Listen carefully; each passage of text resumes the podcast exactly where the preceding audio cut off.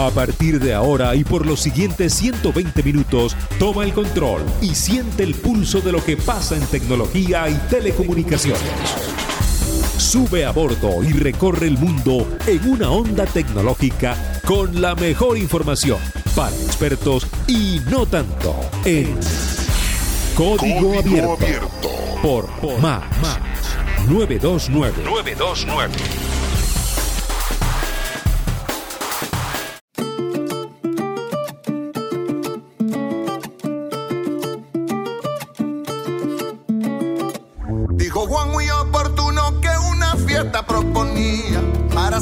Su día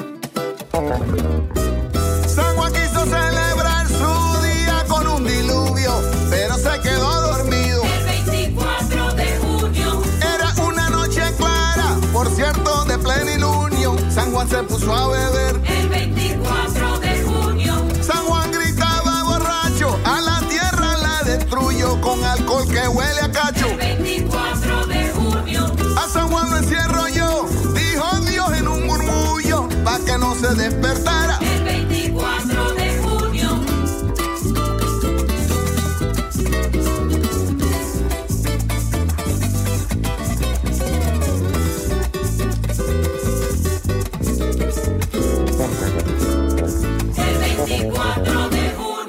Cuando Juan se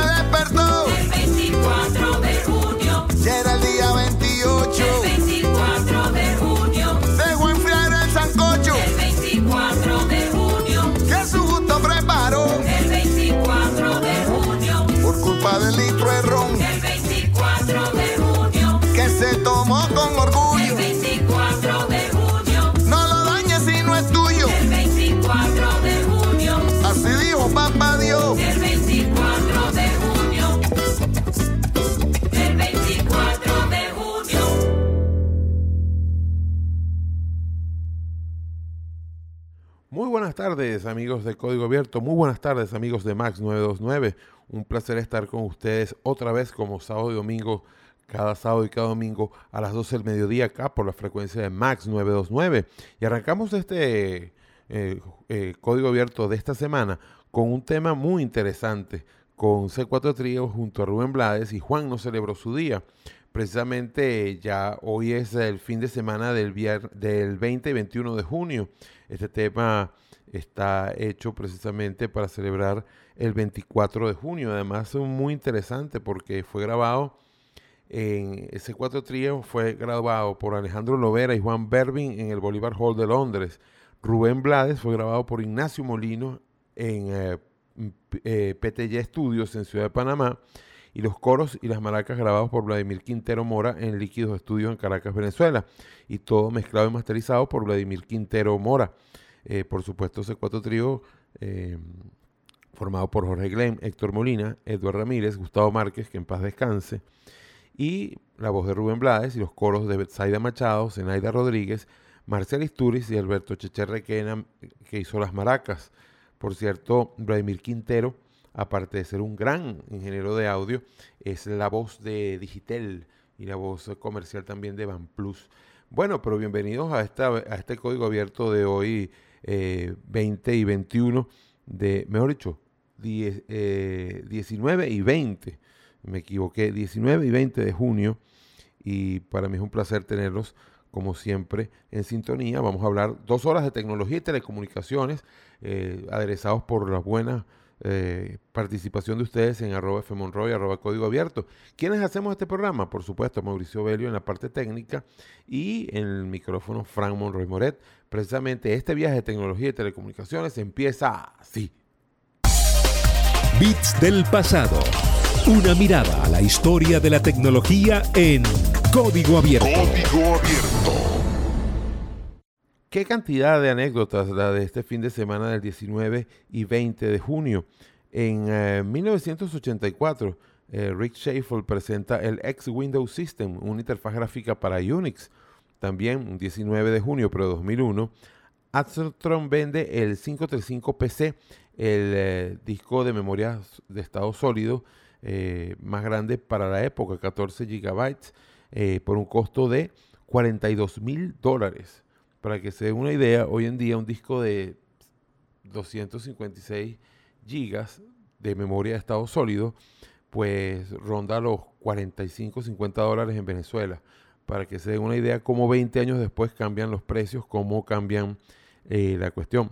Como ustedes saben, los discos de estado sólido son aquellos que no tienen eh, parte física y son los que vienen, por ejemplo, en las nuevas, casi todos los nuevos eh, laptops traen SSD y también, por supuesto, las unidades como los iPods o ese tipo de memorias de estado sólido grandes, pues eh, ya en 2001 una de 14 GB se vendía por 42 mil dólares. ¡Wow! El 20 de junio de 1840, Samuel Morse patenta el famoso código Morse. El 20 de junio, pero de 2012, Google Mail alemán migra completamente a Gmail y hace el fin de la disputa de Google contra el dueño de la marca Gmail. Bueno, cuando Gmail arrancó en 2004 eh, en España, eh, perdón, en eh, Alemania, había un Gmail. Entonces, que además venía de Germany Mail, no de Google Mail. Entonces, estuvieron en conflicto desde 2004 hasta 2012. Gmail no se podía llamar en Alemania eh, Gmail, sino Google Mail. Por fin, en 2012, eh, pudo migrar completamente y se acabó la disputa por este dominio, por supuesto, por este nombre comercial, por supuesto, bajo previo pago de Google a la empresa alemana. El 20 de junio, pero de 2013, el doctor Rafael Grossman transmite la primera cirugía usando Google Glass. Recuerden que Google Glass fueron unos lentes hechos por Google que tenían un sistema Android y que uno podía, entre otras cosas, transmitir eventos, eh, también podía consultar los mapas en vivo y podía hacer una serie de cosas mm, prácticamente con movimientos de apuntar la mirada. En lo particular, eh, esos lentes costaban 1.200 dólares. Eh, yo los tuve un- unas tres semanas y no los aguanté porque me producían un dolor de cabeza. eh, me quedaban además muy justos. Era una época en que estaba mucho más gordo y me era imposible este, caminar bien con ellos. Eh, no fueron tampoco un éxito comercial ni mucho menos. Sin embargo, una buena aproximación al Internet de las cosas.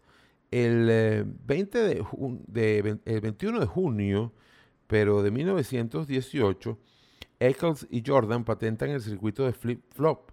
Fue la base para programar las primeras computadoras. Un 26 también de junio de 1967, Douglas, eh, Douglas Engelbert presenta el XY Position Indicator for a Display System, es decir, lo que sería el origen del mouse que hoy en día utilizamos.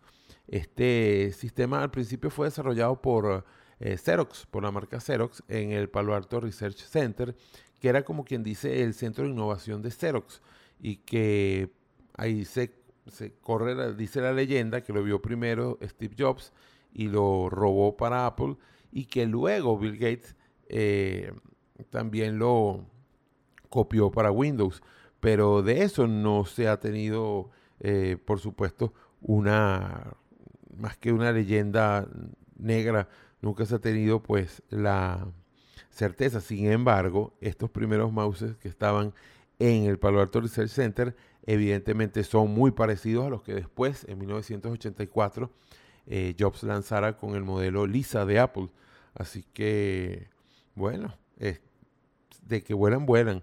Y retrotrayéndonos precisamente, ya que esto es el beat del pasado, vamos a hacer un homenaje a una de las bandas más icónicas del rock eh, eh, bueno, sí, se puede llamar del rock latinoamericano y del rock español, aunque fusionaron eh, eh, géneros y de alguna manera tocaron el pop, el flamenco y hasta la salsa. Se hace justamente este fin de semana 35 años del lanzamiento de Entre el cielo y el suelo del trío español Mecano y vamos a escuchar un temazo en vivo me cuesta tanto olvidarte, sonando por supuesto aquí en Max 929 y en Código Abierto. Ahora,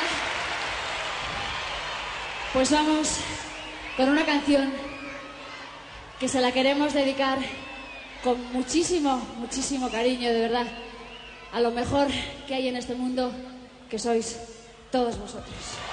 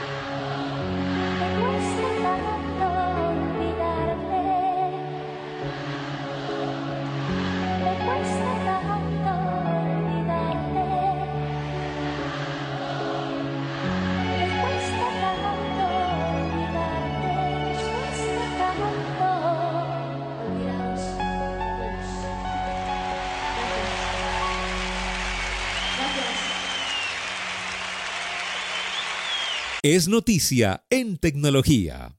Y OnePlus anunció la fusión con Oppo, con la idea de integrar aún más los recursos y equipos humanos de ambas empresas. Ambos fabricantes que pertenecen al grupo BBK y ya llevaban meses uniendo esfuerzos en la división de investigación y desarrollo, y ahora esa fusión es aún más patente porque ambas marcas seguirán operando de forma independiente. El nacimiento de OnePlus se producía en 2013 y ya entonces hablábamos de su herencia Oppo. Desde entonces ambas marcas han convivido, pero en los últimos meses su integración ha sido cada vez más patente. Pete Lowe eh, lleva de hecho meses coordinando en los esfuerzos de ambas empresas para que trabajen de forma conjunta y más eficiente. Y hoy publicaba en Twitter, esta mañana, un mensaje en el que explicaba cómo ahora esa integración ha ido tan bien que hemos decidido integrar aún más nuestra organización OnePlus con Oppo. Él eh, decía que la idea con esta fusión es la de lograr que los equipos internos también se fusionen y eso ayuda a la eficiencia de todos los aspectos operativos y también actualizaciones de software más frecuentes. Y es que ese es uno de los aspectos más destacables de este anuncio, sobre todo cuando las últimas actualizaciones de Android 11 tuvieron varios retrasos en varios modelos por la aparición de algunos problemas.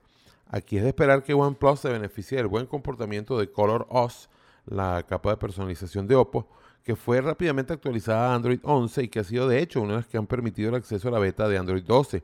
Esa integración, eso sí, no hará que OnePlus pierda su identidad, o esa es la intención.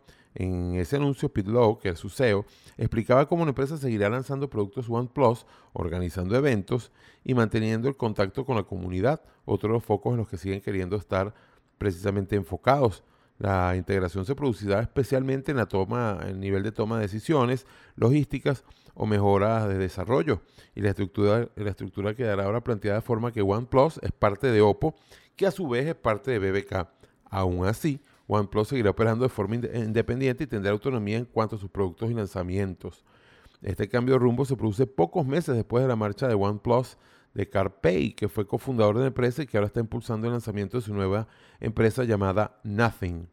Por cierto, OnePlus y Oppo son móviles que no han salido de demasiado desde China. Quizás han llegado tímidamente a Europa, pero en América no han llegado. Se caracterizan por no querer invertir demasiado ni en publicidad ni en comunicaciones y mantener precios muy bajos de sus móviles. Eh, una estrategia que a veces ha dado resultado, pero que otros fabricantes tuvieron que abandonar. El caso de Xiaomi para poder eh, integrarse en más mercados. Eh, Oppo hace excelentes móviles, igual que OnePlus, pero acá en Venezuela es una marca prácticamente desconocida. Eh, sin embargo, esperemos que esta fusión le dé más camino, más movimiento, sobre todo en América Latina. Vamos a poner un tema bien interesante, vamos a escuchar, bueno, un tema que además de alguna manera revivió a su intérprete. No es que uno de los grandes dioses de la guitarra estuviera muerto en 1992, no, es que su carrera había entrado, como quien dice, en una pausa silenciosa. Pero el álbum Unplugged, el MTV Unplugged, le dio hasta 8 premios Grammy, incluyendo este, un Grammy por esta canción que realmente volvió a ser un éxito 20 años después. Nos referimos a Eric Clapton y por supuesto al tema Leila, sonando acá en Código Abierto a través de Max 929. Recuerden, arroba fmonroy, arroba Código Abierto para sus preguntas. Al regreso venimos precisamente con esa interacción.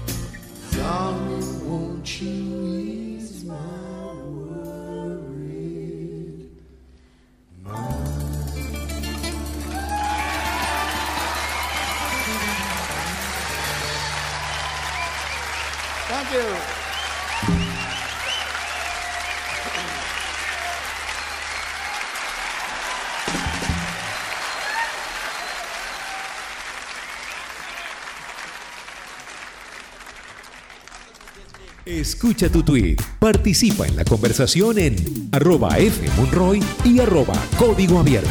92.9 Max FM. Seguimos con código abierto a través de Max929, arroba fmonroy, arroba código abierto para sus preguntas. Y precisamente vamos a revisar qué nos han escrito por acá. Eh, por ejemplo, Simón nos dice, buenas tardes, Frank, ¿conoces a Tecnonet de Lechería Estado en Suátegui?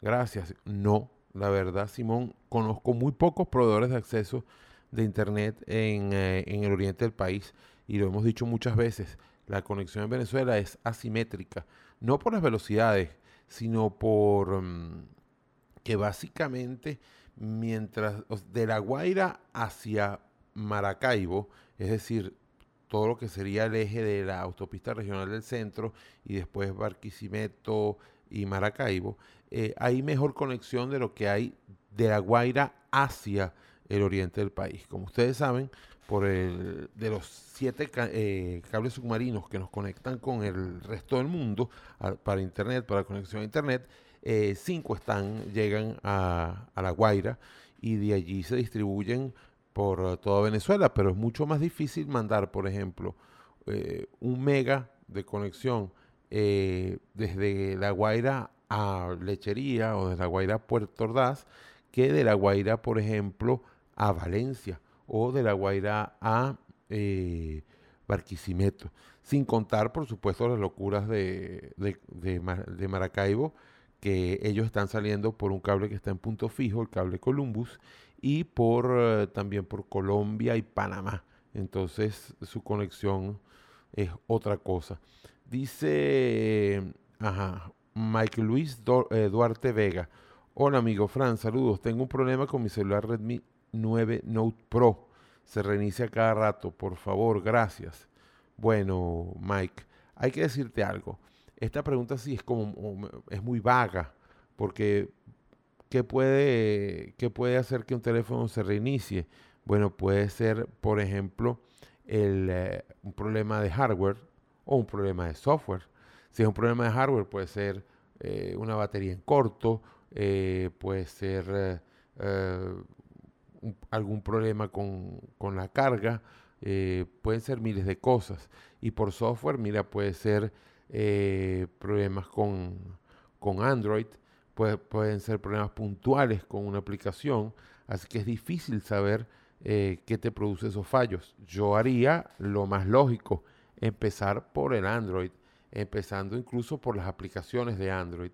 Eh, me iría al manual o algún tutorial de YouTube, que hay patadas de tutoriales de YouTube de cómo se reinicia de fábrica, cómo se borra de fábrica eh, ese equipo. Repetimos, un Redmi 9 Note Pro. Este, y luego chequeas otra vez si, son las si alguna aplicación estaba en conflicto. eh, ese pudiera ser el primer descarte. Eh, si no, va a ser difícil. Si no, llévalo a un técnico porque puede ser, repito, un problema de hardware o un problema de software, sin duda.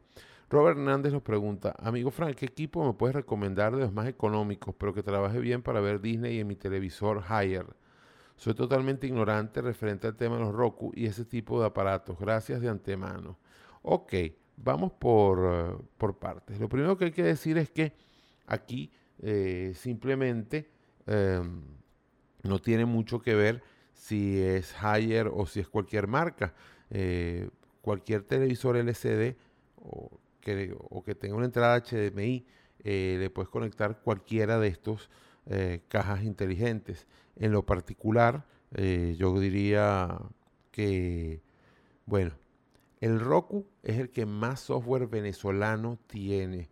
Es decir, allí accedes a la tele tuya, ahí accedes a Canalí, ahí accedes a Lorini eh, Streaming, donde hay por lo menos 60 canales, accedes a Pluto TV, que tiene como 80 canales gratis, eh, pero tiene un detallito. Si tú lo compras y lo configuras como si estás en Venezuela, eh, tiene menos funcionalidades que si lo configuras como si estás en Estados Unidos. Entonces tienes que saber ese truco para sacarle provecho. Es el más vendido sin duda en Venezuela. Está el Fire, el Fire, pues de la gente de Amazon, pero que está muy casado con la plataforma de Amazon. Es el mismo precio del Roku, la diferencia es que tiene eh, control remoto por voz, que el Roku no lo trae. Y eso es importante eh, destacarlo. En cuanto a software venezolano, tiene menos que el Roku, pero para hacerlo básico está interesantísimo, sin duda. Por otro lado, están las máquinas certificadas con Android TV. Eh, hay unas máquinas chinas de esas que son muy baratas, pero que a mí no me terminan de gustar. Y en Android TV este, yo recomiendo o el último Chromecast, el último, el último, el último, o recomiendo el Mi Box S, que todavía dos años después de su salida al mercado sigue siendo muy bueno. Igual el Mi Box, eh, el Mi, el Mi eh, TV Stick realmente, que está al mismo nivel de los Roku y de, y los Fire en cuanto a funcionalidades, pero por supuesto esto es con Android TV, eh, que es mucho, mucho, por mucho el software más, más maleable o el sistema operativo más maleable de todos ellos. Eh, y por último está el Chromecast. El Chromecast versiones anteriores, o sea, la versión 3 y la 2 que se consiguen todavía en Venezuela, eh, pues son muy sencillas, pero lo malo es que son menos inteligentes, porque lo único que hacen es reflejar lo que tienes tú, eh, tu celular en pantalla. Así que no lo, dadas las circunstancias hoy en día, no las recomiendo tanto como antes. Sin embargo, es el más sencillo el que es a prueba prácticamente de neófitos.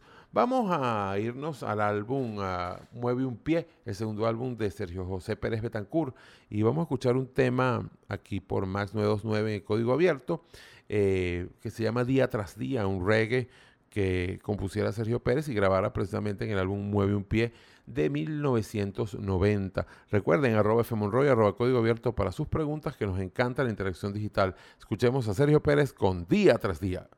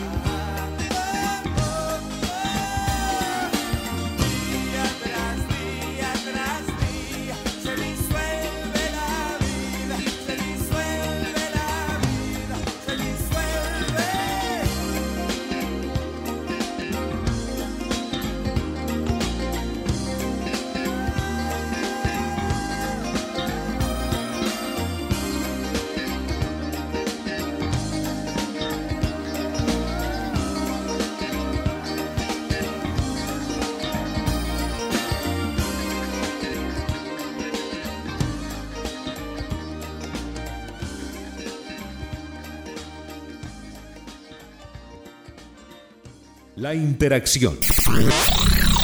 La conversación. 2.0. Suena en 92.9 código abierto. Seguimos el código abierto y precisamente con la interacción que tanto nos gusta, la interacción que tenemos a través de arroba fmonroy, arroba código abierto, donde nos encanta recibir sus preguntas y tenemos varias. Por ejemplo, Eduardo Ornelas nos dice, ¿qué es necesario para ver la televisión digital abierta o TDA? ¿Es necesario tener un Decocan TV o se puede ver TDA con TV LG de última generación? Buena pregunta. Desafortunadamente en este momento pareciera que en algunos lados de, Valencia no se está viendo la televisión digital terrestre. Y precisamente tenemos nuestras dudas porque hacia la zona de la Avenida Bolívar eh, pareciese no haber señal de, de televisión digital terrestre. También hay una cosa, la gente está confundiendo la televisión digital abierta o la televisión digital terrestre con la, televisión gratuita satelital que va a empezar a, comercializar ahorita eh, Conatel en, en Venezuela. Así que vamos a definir qué es una y qué es otra.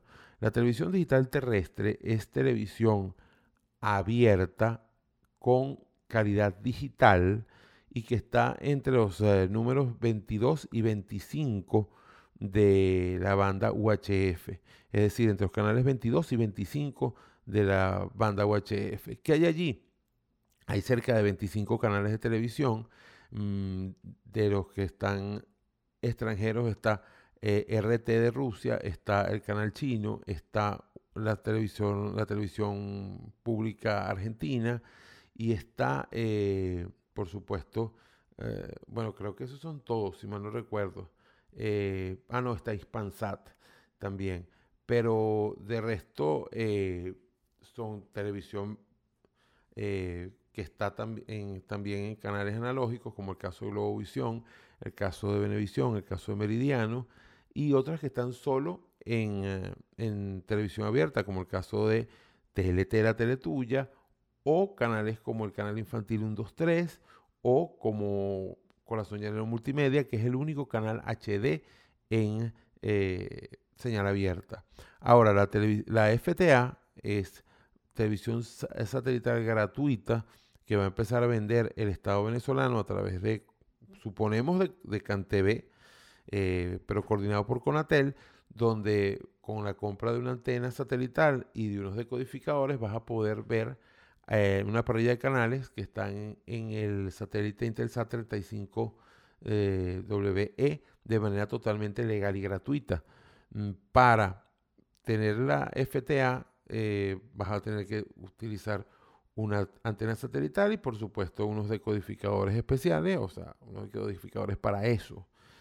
Para ver la televisión digital abierta tienes dos opciones. O comprar un decodificador que ya no se consiguen, eh, o que el televisor tenga eh, TDA. Y para que tenga TDA, no necesariamente tiene que ser de última generación, porque hay un problema. Eh, muchos de los televisores que vienen para Latinoamérica vienen con el estándar de televisión digital terrestre venezolano, el ISDBT, pero otros son comprados maleteados en Estados Unidos o en Panamá y no vienen con el sistema de televisión digital terrestre en norma venezolana. Son los que vienen, por ejemplo, eh, algunos he visto de la marca Hisense, que vienen con el, sintonizador de televisión digital terrestre de Colombia y otros que vienen con el sintonizador digital terrestre de eh, que se usa básicamente en Estados Unidos. Ese no nos sirve. Nos sirve el, el- el formato ISDBT, ISDB de T, que es el que usamos en Venezuela y que usa buena parte de Latinoamérica, entre ellos Argentina, Chile, eh, el propio Brasil. Así que son dos cosas distintas. Eh, vamos a ver qué otra pregunta nos tienen por acá. Espero haberme, ha- haberme explicado porque de eso hay mucha duda.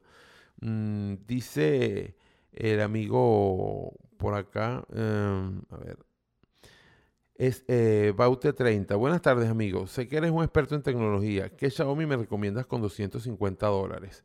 Wow. Eh, con 260, si lo, si lo buscas bien, consigues el Poco X3. Eh, con un poquito menos, incluso con menos de 200, puedes buscar el Poco M3 que está bien bueno. También el Note 9 Pro está por el orden de los 250, 260 dólares si lo buscas bien. Dice Manuel Serrano, eh, precisamente entre el Poco X3 y el Redmi 9 Pro, ¿con cuál te quedas, amigo? Wow. Mira, por gusto, porque es además el que tengo, el que uso, el Poco X3.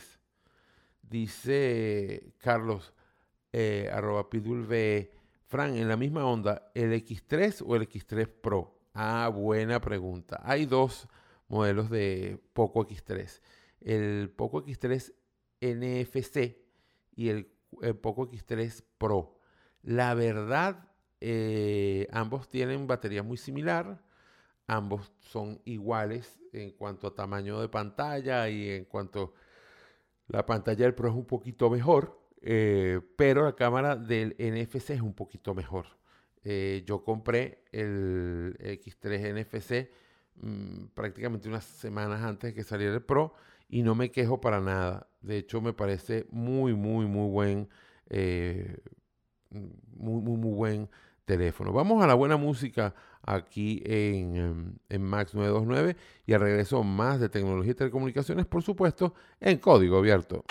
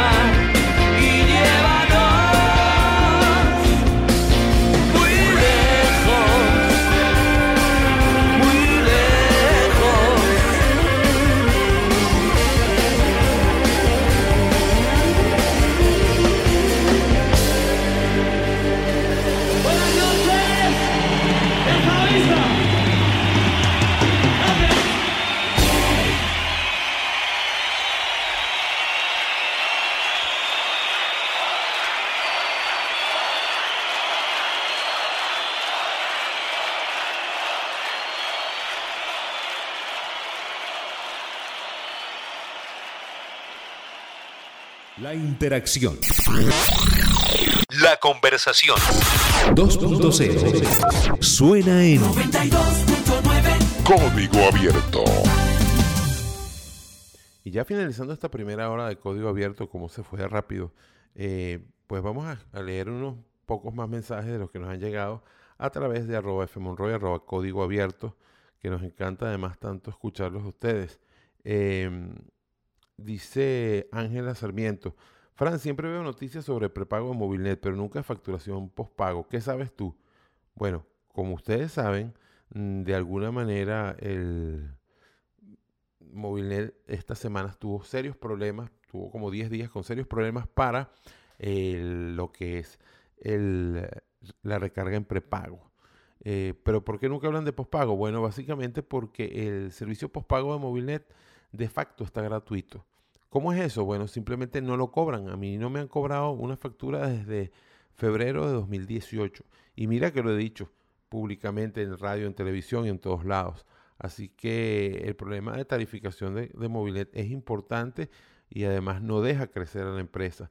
Así que de verdad deberíamos, deberíamos ver qué hace Movilnet para resolver este problema, porque básicamente por ahí se desangra dinero del Estado, o sea, dinero que debería entrar a las arcas del Estado, y además, eh, bueno, en el caso de prepago, la gente no puede utilizar bien el sistema, no, puede, no puedes utilizar un servicio que prácticamente no existe. El año pasado vimos gente que recargó y que no se le acreditó la recarga y que después le quitaron la línea y por supuesto perdió esas recargas porque el sistema no dijo que el equipo no había sido recargado en el tiempo máximo que, que indican ellos. La verdad, a- ponerle la lupa a la tarificación en Movilnet. Cambiando de tema, bueno, debo mandar en este fin de semana del Día de los Padres un saludo, por supuesto, a los padres de Venezuela y los padres que están siempre por allí. En el cielo mando saludos a mi padre y bueno, que desafortunadamente lo perdimos hace ya cinco días. Y por último, algo bueno, los espero esta noche a las 10 de la noche en la tele tuya, donde estaremos junto a Diógenes Nazar eh, transmitiendo béisbol de grandes ligas por la tele tuya. Así que los espero por allá más tardecita. Vamos a una pausa comercial y al regreso seguimos con la segunda hora de Código Abierto por Max 929 y por supuesto en todas las plataformas de podcasting. Recuerden, arroba fmonroy, arroba, arroba fmonroy y arroba Código Abierto para sus preguntas porque nos encanta la interacción digital. Nos vemos. Escucha tu tweet, participa en la conversación en arroba fmonroy y arroba código abierto.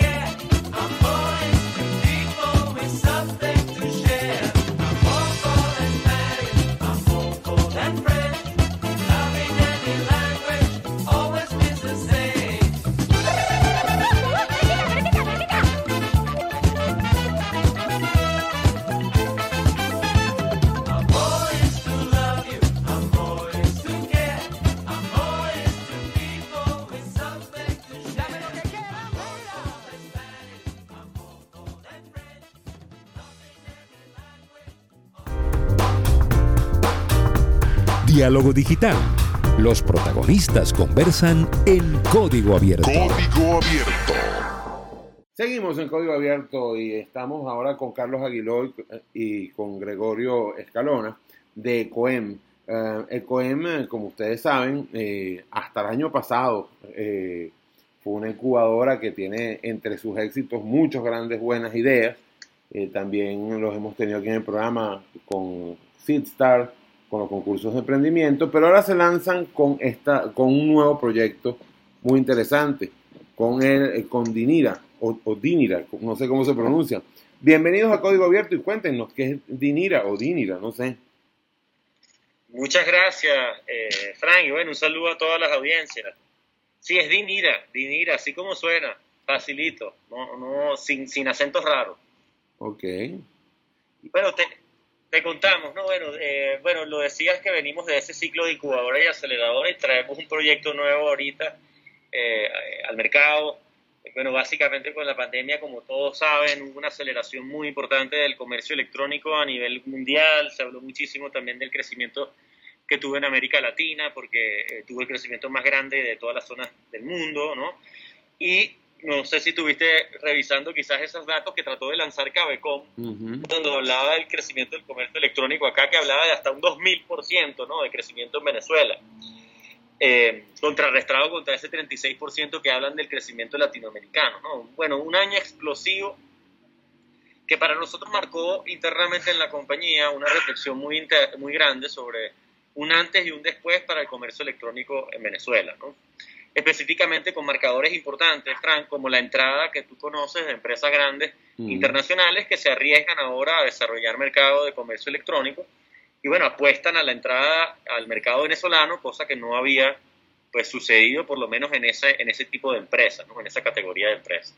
Cuando vemos que se está moviendo todo eso, bueno, activamos obviamente muchísimo la conversación con todos los aliados tecnológicos, conocemos también aparte de los proyectos que se están desarrollando en, en- en- la materia de delivery, todas esas empresas que ve, que ve la gente que hace muchísima publicidad.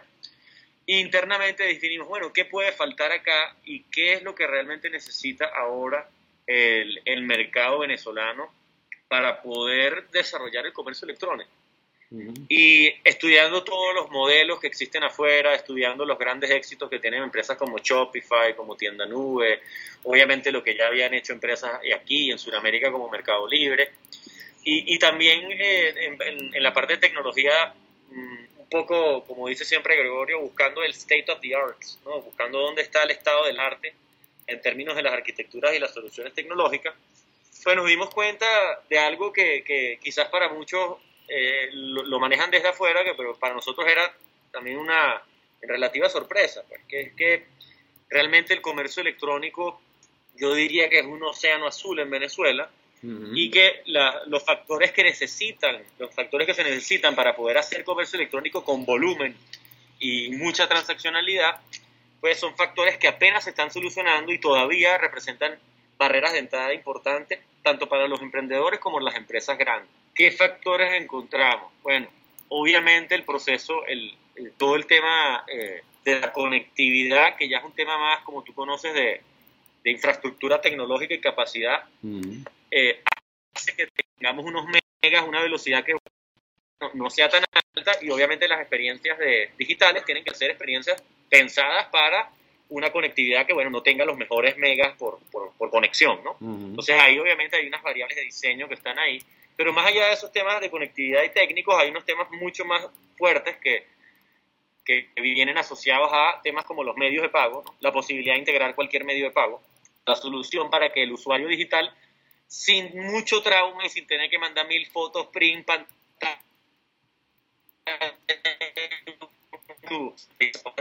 fácilmente seguridad que no lo van a hackear. ¿no? Por un lado están esas soluciones, por otro lado están los temas de logística y distribución. Entonces nos encontramos que hay pocas alternativas integradas a API para poder hacer servicios de delivery y de logística y distribución también a nivel nacional. Esa es otra de las barreras que, que, identificamos. Y también, em, no menos importante, para cualquier economía, es todo lo que tiene que ver con facturación electrónica y todo lo que eh, es ahorita eh, el movimiento o lo que hay de solicitudes, pues también de Comercio hace una semana apoyando las solicitudes para que se puedan bajar los límites transaccionales de las empresas que hacen facturación electrónica. Entonces, bueno, encontramos todos estos problemas y para hacerte ya el, como que la síntesis final de la pregunta que me hace de qué es Dinira, Dinira es hoy la solución que trata de traer la solución más completa al mercado para comercio electrónico en Venezuela. Cuando decimos más completa, ¿a qué se refiere? Que no solo podemos construir experiencias digitales en cualquier tipo de plataforma y pensando para tener ya sea salidas en web o salidas en app o salidas en otras redes sociales que estén trabajando, sino que también estamos solucionando problemas como, como te dije, los medios de pago y la integración y completar los circuitos de pago y la experiencia de usuario con los carritos de compra, todo el tema de la logística de distribución también con la posibilidad de integrar soluciones automatizadas y por último, pero no menos importante, la posibilidad de integrar también sistemas de facturación electrónica para que toda esa comercialización que se hace y que pues, queremos que se haga en volumen, pues pueda también tener su facturación y haya, y haya, bueno, se cumpla obviamente tanto el interés del fisco como el interés de las empresas, de, estar de no tener que acumular seis años en facturas para poder estar al día con el señal. Ok, hay una cosa. Eh, unos grandes problemas del comercio electrónico en Venezuela es que vivimos ahora en un multimoneda, porque tenemos bolívares, dólares, euros, pesos colombianos, criptomonedas y pasarelas de pago que unas son compatibles con unas cosas y otras son compatibles con otras. Entonces, ¿en dónde estamos parados? ¿Cómo podemos hacer para, eh, a la hora de tener una tienda, poder eh, hacerle sencillo la experiencia de compra al usuario. Em, bueno, hola, ¿cómo estás, Fran? Eh, bienvenido, Gregorio. Gracias por, este espacio. Eh, bueno, em, es una muy buena pregunta y creo que es, un problema a, solucionar, ¿no? Nosotros desde Dinira, pues, estamos creando como la, solución más completa, como lo, lo acaba de decir Carlos, eh, y bueno, estamos, estamos tratando de, de, hacer todas las integraciones posibles para que el usuario tenga todas las posibilidades de, de, pagos, ¿no? Eh, llámese criptomoneda, llámese eh, divisas, pago móvil, efectivo, eh, O sea, estamos haciendo, construyendo un ecosistema de pago que, que realmente le facilite la vida a tanto a quien compra como a quien vende, ¿no? Porque realmente quien vende eh, también se enfrenta a este, a este, problema, ¿no? O sea, mira, la gente quiere pagarme eh, por cel, pero yo no tengo una cuenta fuera. Eh, la gente quiere pagarme con pago móvil, pero yo no sé cómo es ese proceso, cómo integro yo eso a, a por ejemplo, a soluciones que, que, están en el mercado hoy día y, y, crecieron mucho con el tema de la pandemia, como Shopify. ¿Cómo hace un mercado venezolano, cómo hace una empresa que esté en Venezuela para solucionar ese problema. Realmente ahorita no existe eh, algo que, que, solucione ese problema porque las grandes empresas están enfocadas en otros mercados. No es un, secreto para nadie que, bueno, muy pocas empresas están mirando para este lado del continente, eh, específicamente para nuestro país, pero nosotros sí, o sea, nosotros nos no, no, estamos realmente encargando de eso y con Dinira tú vas a tener la mayor cantidad de posibilidades de pago que existan, ¿no? En este momento estamos integrados con tarjetas de, créditos internacionales, tenemos unos módulos desarrollados también para recepción de pagos con CEL. Eh, estamos desarrollando una integración automática para el pago de, para, para, que el pago con, con, pago móvil sea, sea automático y funja como si fuese un, pago con tarjeta de crédito. Eh, todavía con, los, con las, con las transferencias bancarias pues no es posible hacerlo por, por bueno, hay, hay muchas restricciones en la banca y, pero con el pago móvil sí hay, hay unas posibilidades para hacerlo. Entonces, en este momento nosotros estamos trabajando para que realmente eh, Dinira sea una solución, más no un problema, porque eh, en muchas ocasiones el comercio electrónico, o como lo hacen mucha gente por ahí, que a veces muchos muchos lo hacen empíricamente, eh, esto genera más problemas que soluciones porque no, no, o sea, te entregan una plataforma y te dicen, bueno, mira, ya, de aquí para allá es, tuyo, ¿no? Eh, lo que nosotros estamos proponiendo es hacerte el desarrollo de, de, la plataforma que realmente te convenga en el momento en que estés. O sea, no solamente una plataforma con grande, o sea, perdón, con grande, que maneja un grande volumen de, de ventas, sino pues, bueno, o sea, nosotros nos adaptamos a la necesidad que tú tengas realmente. Entonces, eh, todo eso se engloba no nada más en el tema de medios de pago, sino también en todas las otras cosas que, que tienes que manejar cuando tienes un comercio electrónico. Ah, hay una cosa. Ustedes son como una especie de marketplace de soluciones, dice su página web. Es decir, ustedes no son ni una solución de pago específicamente, ni son uno, una gente que haga este, páginas web, sino que ustedes son un marketplace de, comercio electrónico si, si ya yo tengo mi tienda, por ejemplo, en, Shopify o la tengo empíricamente en Instagram, ¿cómo me pueden ayudar ustedes? Excelente pregunta, Frank. Y justamente tuvimos mucho debate interno cuando contrastamos con los modelos que ya existen, obviamente afuera, Shopify, BigCommerce, tienda nube en América del Sur, o sea, varios, varios, varios modelos que han sido muy exitosos en su crecimiento y quisimos apostar a agarrar los mejores de ellos y, buscar ese efecto diferenciador acá. Por eso no, no, no somos como, eh, digamos, no estamos casados con un monolito de un punto de vista de cualquier marca o una sola marca en las tiendas. Entonces te digo, Shopify, por un lado, eh, tiene unas ventajas que son, bueno, tienes una manera muy barata de armar una tienda para una persona dentro de las limitaciones que te da Shopify y cuando quieres crecer, bueno, tienes que activar otros plugins y lo vas pagando mensualmente. Problemas que tiene Shopify, bueno, no puedes integrar las experiencias de pago con las opciones venezolanas, evidentemente, ni tampoco con soluciones de logística venezolana, y mucho menos con facturación electrónica. Entonces, ¿qué, ¿qué le recomendamos a los clientes cuando están en Shopify? Que identifiquen cuando el volumen transaccional se va a convertir en algo que manejarlo de un punto de vista, digamos, con un back office administrativo eh, en procesos manuales o procesos no automatizados, eh, es viable para ellos y cuando ya hay un volumen transaccional que empieza a ser más grande, ya esa solución se va a quedar pequeña. Y puede ser que el frontend, que la parte de la experiencia de usuario se mantenga igual, ¿sí? y que tú quieras mantener la misma calidad de tienda, pero que la tengas que conectar ya a un backend diferente y ahí es donde entramos nosotros a presentarte una alternativa que pueda integrarse con esta solución.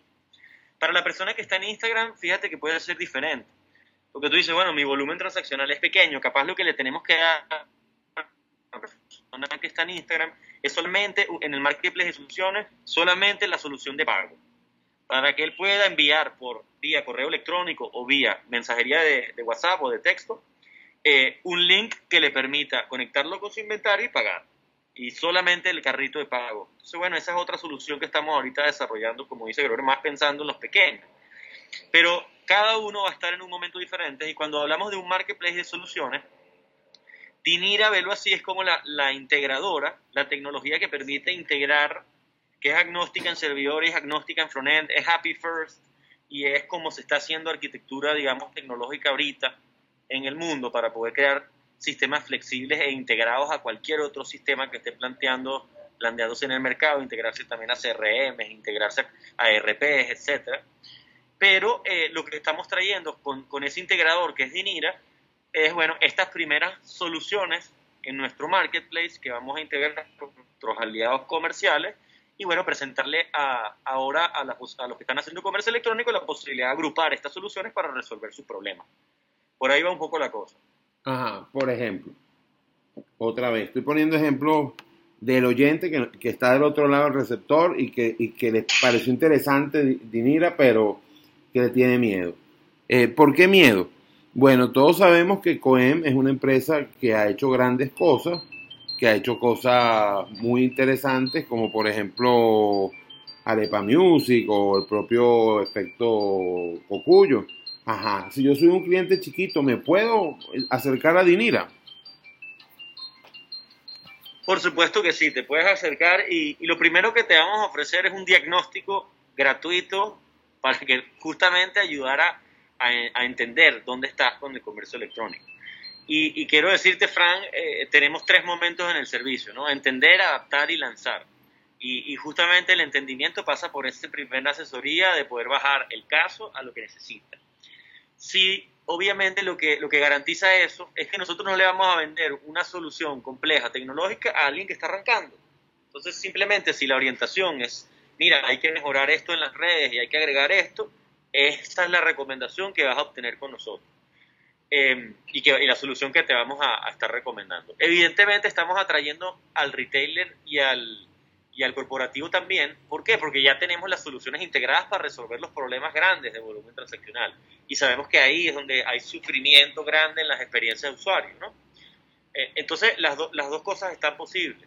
Y yo te diría eh, que para ese emprendedor hemos hecho además algo adicional, que es que la sede física que tú conoces, Frank, que tenemos acá en Los Palos Grandes, con esta oficina abierta eh, para generar espacios compartidos de trabajo, se ha transformado en un espacio dedicado, digamos, a atraer proyectos de comercio electrónico.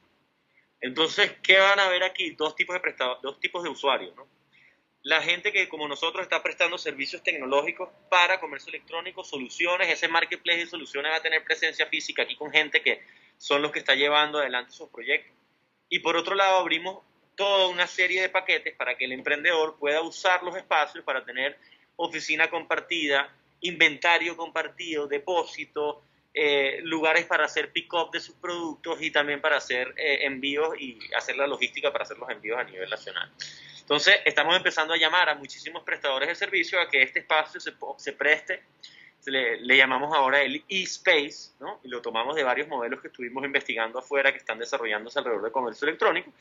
Y bueno, puede venir cualquier emprendedor que esté arrancando y bueno, empezar a vender desde acá, tener su dirección física o una oficina virtual que le, le- permita tener una dirección fiscal y bueno, conocer las, las diferentes soluciones que, que va a tener acá para, para poder hacer su comercio electrónico. Entonces, hay muchísimas cosas, Francia, que son como distintas, distintas eh, eh, dimensiones del producto, pero sí, por supuesto, queremos que todos los emprendedores nos contacten, nos sigan por las redes, sigan el contenido que estamos haciendo en las redes.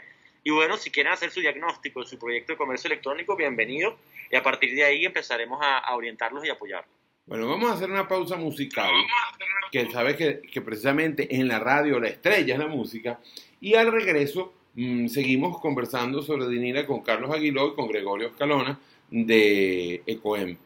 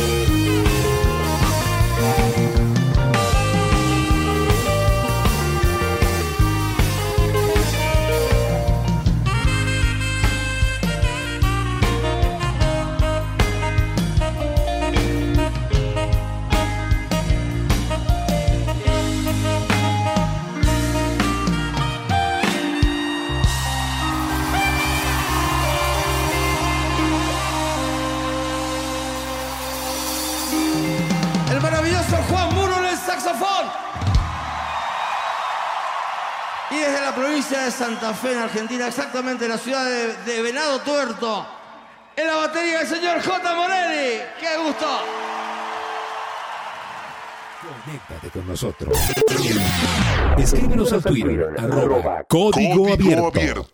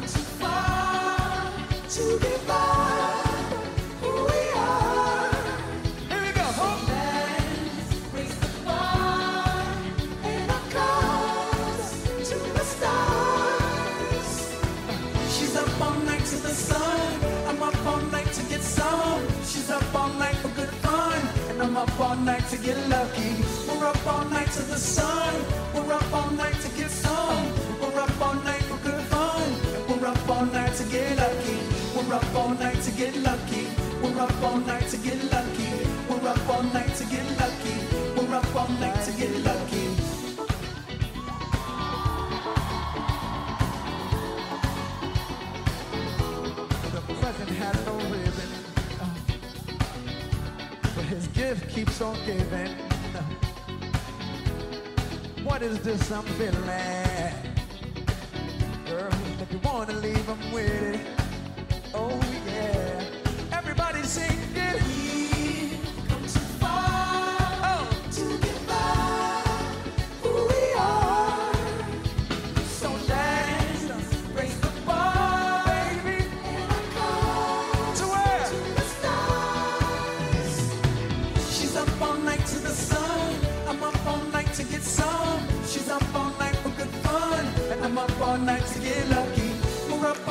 to the sun. We're up all night to get some. We're up all night for good fun. We're up all night to get lucky. We're up all night to get lucky. We're up all night to get lucky. We're up all night to get lucky. We're up all night to get lucky.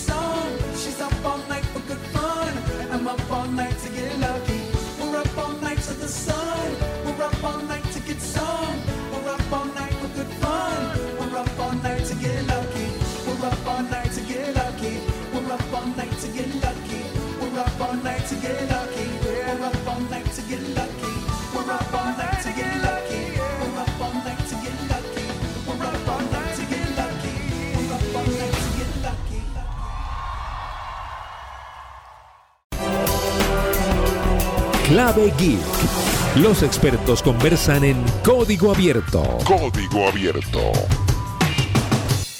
Seguimos en código abierto y por supuesto eh, estábamos conversando en el bloque pasado sobre Dinira. Dinira es un marketplace de soluciones de comercio electrónico. Así suena muy, así da, da susto porque se ve como grandote, pero si ustedes están escuchando eh, o recién están tomando eh, la, la sintonía en el programa, eh, se dan cuenta que por lo que vemos, eh, Dinira es para todo aquel que quiera hacer eh, comercio electrónico en serio, incluso con los quebraderos de eh, cabeza que es la economía venezolana. ¿No es así, Caco? Así es, Fran, así es. Es una solución, como, mira, me gustó mucho eso que dijiste, para todo el mundo que se quiere tomar el comercio electrónico en serio. Yo creo que, bueno, Gregorio, creo que deberías compartir algo que salió del webinar, que- que a mí me marcó mucho de tu intervención, Gregorio, que era el tema del estilo de vida. Y hay que entender, Frank, que el 90% del comercio en el 2040 se proyecta que ya es comercio electrónico. Entonces, la nueva forma de hacer comercio es hacer comercio electrónico. ¿no? Eso es un paradigma que también está cambiando. Pero, ¿y dónde quedan los centros comerciales? ¿Dónde van a quedar eh, los grandes almacenes tipo Walmart, tipo eh, tanto, tipo Galerías Preciados en España o Corte Inglés? Eh, te- ¿tendrán, Ay. vida, ¿Tendrán vida con, en este Pues, ecosistema o- digital? Fíjate, fíjate los mismos, Sí. mira, los mismos. Adelante. No te preocupes. Eh, no, interesante pregunta porque, eh, como tú lo dijiste, ¿no? O sea, los grandes almacenes se quedarán como grandes almacenes. Eh, los centros comerciales se convertirán en centros, en, en centros comerciales, pero de almacén. Eh, ya hay unas estadísticas bastante interesantes que eh, el año 2020 y ahorita en el año 2021, grandes empresas en los Estados Unidos están eh, cerrando. Tiendas como Disney, Disney está cerrando este año, 2021, 45 de sus grandes tiendas en los Estados Unidos. Eh, y grandes centros comerciales también están, están cerrando por todo el tema que, que la pandemia trajo, ¿no? O sea, los cambios de hábitos, ya la gente no está, no está yendo porque, bueno, hay, hay restricciones y, y todo se está volcando el comercio electrónico. Y ellos están invirtiendo más el tema, a temas de comercio electrónico que a, que- que a temas físicos. Ojo, lo físico no se va a acabar, por lo menos no de aquí a, ¿qué te digo?, 10 años. Pero sí la gente va a cambiar de hábitos. O sea, los hábitos ya se cambiaron gracias a, a- a- a esta, a esta pandemia. Tenemos un año, más de un año eh, encerrado y los hábitos de las personas tuvieron que cambiar. Sí, la gente está comprando más por internet. O sea, si en Latinoamérica el hábito de consumo o el comercio electrónico se adelantó entre 3 y 5 años, eh, eso quiere decir que, bueno, en países desarrollados esto pudo haber sido, pues bueno, ya se afianzó el tema del comercio electrónico. Entonces, eh, creo que no, que no hay vuelta atrás para esto. Esto es realmente el presente y quien no se monte en esta ola ahorita, pues va a ser muy tarde para hacerlo en el futuro. Es como cuando eh, Bill Gates dijo, quien no esté hoy en Internet está muerto. Ahorita es el retail que no tenga presencia en Internet y venda, porque tener presencia es muy diferente a vender por Internet, eh, creo que es una empresa que, que va como que en el mismo sentido a- hacia, hacia la salida ¿no? del mercado, porque eh, la gente ya está comprando y buscando por Internet. Mira, pero... Yo, yo te agregaría Ajá. solamente, Frank, eh, eh, que es que cuando hablamos de 90%, que va a ser según cifras de Gartner, es decir, obviamente lo físico está y seremos caminantes de las calles siempre y consumidores de los locales y a la gente no va a quedarse en su casa eh, encerrada. Pero ¿qué está pasando? Que las experiencias ya físicas son experiencias que están mediadas por herramientas digitales. Y ya en lo que se habla de las experiencias híbridas, ¿cuánta gente va a comprar a una tienda, pero antes de comprar esa tienda no revisó primero en Mercado Libre, después se metió en Instagram en algunas tiendas, después se metió en chat y le preguntó a una persona? Es decir, ya las experiencias se ha demostrado que son en todo sentido híbridas. La gente no, el consumidor ve múltiples canales de información antes de, de resolver su, su opción de compra. Y el que le, le ponga la opción con la mejor experiencia de compra que satisfaga la incertidumbre del cliente es el que va a agarrar la conversión final. Entonces, ya de por sí, esa experiencia física también es una experiencia que ve, véanlo hoy. Cuando ustedes van, puede ser que esté haciendo un contactless payment, es un sistema digital, puede ser que estén manejando un inventario que está en la nube, eh, no está en, en- en físico en la tienda. Es decir, también las herramientas digitales están entrando ya al mercado de lo físico y al retailer físico. Mira, y dos cosas. La primera de ellas, ¿cuáles son las cosas que ponen freno y traba al comercio electrónico en Venezuela? Muy buena pregunta. Yo puedo mencionar unas y Greg, si te ocurren otras también. Fíjense que, ¿dónde está el éxito de las experiencias de compra? ¿Dónde se salen los usuarios? Los usuarios se salen cuando llegan en muchos sentidos a la opción de pago, al carrito de pago. ¿Por qué? Porque ahí se encuentran con que, ah, ya va, esta opción de pago no, no la tengo, o no me da confianza, o aquí no voy a poner mis datos, o algún elemento parecido. Luego tienes ahí el mismo elemento en el carrito donde está la dirección y el método de envío. Entonces ahí las personas, bueno, tampoco encuentran soluciones satisfactorias. Obviamente, en las plataformas de delivery que están creciendo mucho, ahí obviamente sí ha- han ganado mucho mercado. Pero lleva, sal de ahí, que son los que tienen las tiendas digitales, y llévate al, al que está en Instagram. Bueno, Frank, no es escalable y no es manejable el volumen en Instagram, porque es que cuando ya tienes más de 100 pedidos en un día, y 100 pedidos en un día no es algo descabellado para comercio electrónico, más bien una cifra muy baja, pues ¿qué está pasando con el que está detrás manejando un chat de Instagram? Que tiene que hacer 100 conciliaciones diarias administrativas. Ajá. Sumas eso, son 500 semanales. ¿Entiendes? Entonces, ¿qué pasa ahí? Que en todo sentido se hacen embudos y experiencias que no terminan siendo satisfactorias para los clientes ni para el vendedor. Y bueno, se han visto casos tremendamente negativos donde la gente ha montado ventas digitales en, Instagram y bueno, llega un techo y de repente el servicio empieza obviamente a fracasar porque no pueden atender el volumen y empieza a ser eh, un problema grande eh, eh, atender a los usuarios, ¿no? Entonces yo te diría que hay- ahí hay, ahí hay restricciones y, y bueno, el tema de las experiencias de compra tiene, tiene que ver también con las opciones de medios de pago que existen para esto, para solucionar estas cosas. Ujú. Y un poco lo que te comentaba Gregorio, ¿no? Ese es por darte un ejemplo. Mira, ¿y cómo hacerle a la gente? eh, a ver, en Venezuela pareciera que hay dos grandes bloques. Los que son muy confiados, somos muy confiados, y a veces incluso hacemos comercio electrónico comprando en Instagram, que no es una red para eso y que no tiene ningún mecanismo de seguridad para evitar que nos timen.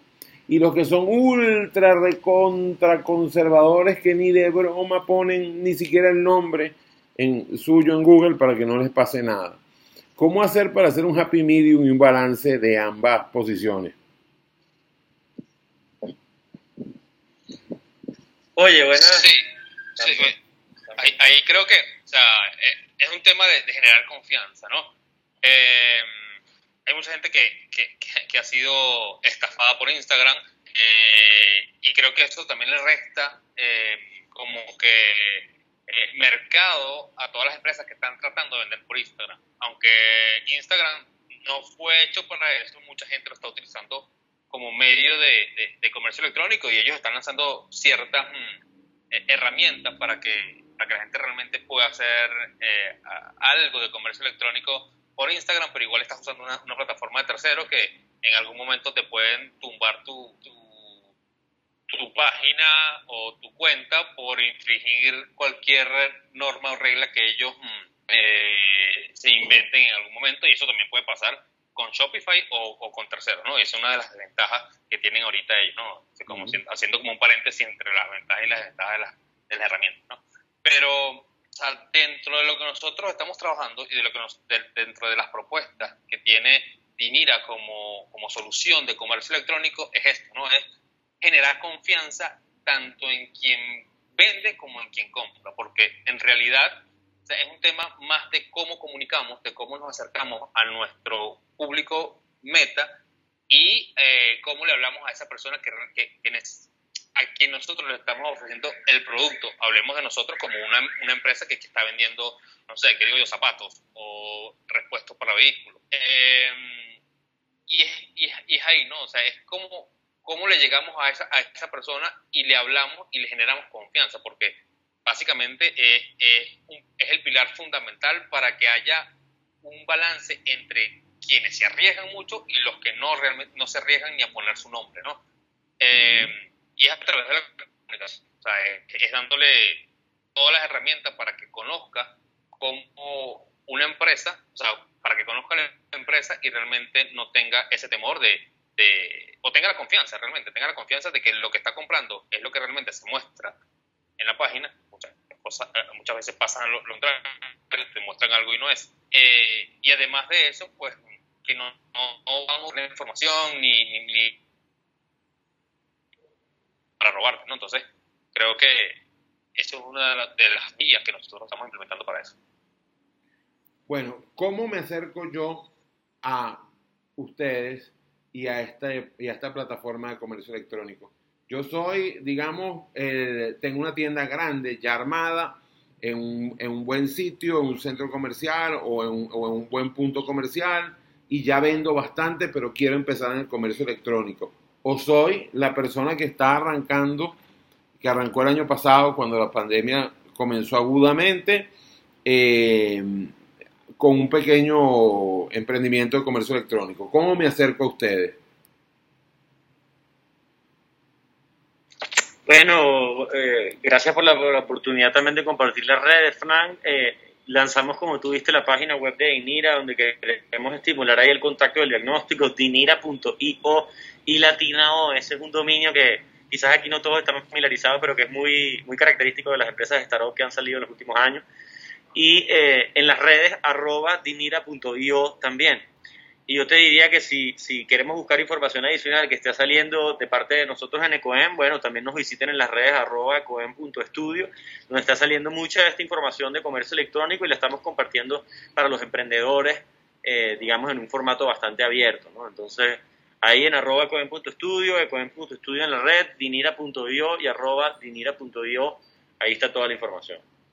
Bueno, muchísimas gracias a tanto a Carlos Aguiló como a Gregorio Escalona de COEM eh, por haber estado en Código Abierto y vamos con la buena música de, nuestro programa. De regreso, por supuesto, más tecnología y telecomunicaciones. Recuerden, arroba fmonroy, arroba Código Abierto para sus preguntas y, ¿por qué no?, para preguntar de comercio electrónico que, mira, de que funciona, funciona.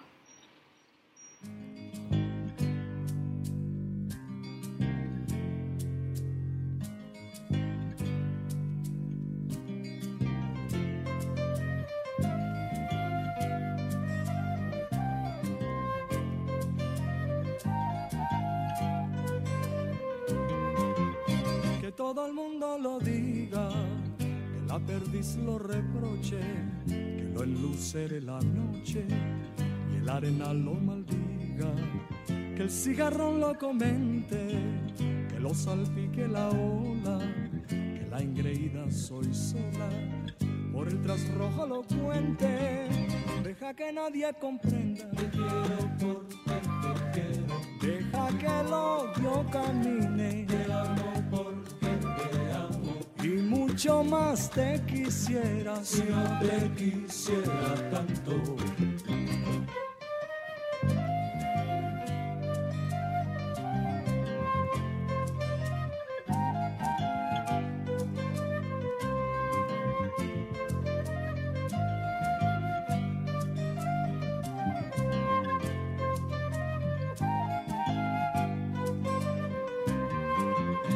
todo el llano de azule dentro del pozo. Diles que amar es retoso de luna en agua viajera, que si olvidaran te pudiera, como las sombras al día, más corazón te daría y mucho más te quisiera. Deja que nadie comprenda. Porque te quiero. Deja que el odio camine. Te amo. Y mucho más te quisiera si no te quisiera tanto. Que la llovizna lo alfombre, de luces en el plantío, que el humo sobre el bohío, al escucharlo se asombre, diles que llevo tu nombre, ceñido al pie de mi canto, quererte alegra mi hace sortaría mi suerte, deja que nadie comprenda, te quiero porque te quiero, deja que el odio camine, te amo porque te amo, y mucho más te quisiera. Si no te quisiera tanto.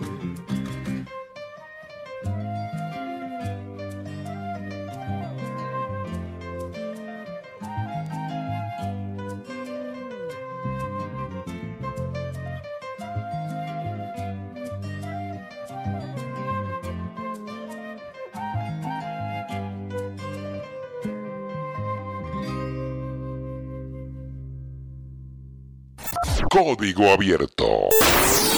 Periodismo 2.0 por Max FM 929. Debemos decir que este último tema que sonó, Glosa del Amor Intransigente, eh, con el grupo Melao, fue una sorpresa que conseguimos estos días en YouTube. El grupo Melao fue un grupo donde estuvo Ezequiel Serrano, donde estuvo Edu- Eddie Pérez, donde estuvo Lorenzo Barrientos en el bajo, donde estuvo Nene Quintero y por supuesto Ilan Chester en el piano y en la voz. Y pensábamos que la glosa del amor intransigente, eh, que es un poema de Luis Rodríguez con música de, Ilan Chester. Eh, la versión original era la que había grabado Cecilia Todd en el 87 y que después había grabado Ilan en, en 2003.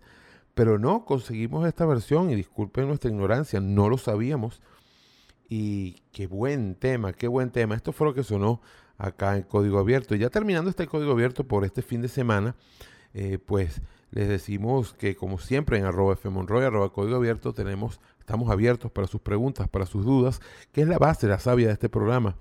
Además, eh, nos encanta saber que hay un em, otro, eh, un universo, pues, escuchando por allá y, por supuesto, responderle todas esas preguntas. Y nos vamos con un tema mm, también mm, muy, un tema especial, un tema que no grabó en ningún disco oficial eh, el grupo Aditus. Es un tema original de Charlie García, del álbum Parte de la Religión de 1986. Se llama No Voy en Tren, eh, versionado por Aditus en la fiesta del eh, cuadragésimo aniversario de esta banda. ¿Quiénes hicimos este código abierto? Por supuesto, Mauricio Belio en el control técnico y por acá, eh, por este lado del micrófono, Frank Monroy. Nos vemos la semana que viene. Hasta la próxima.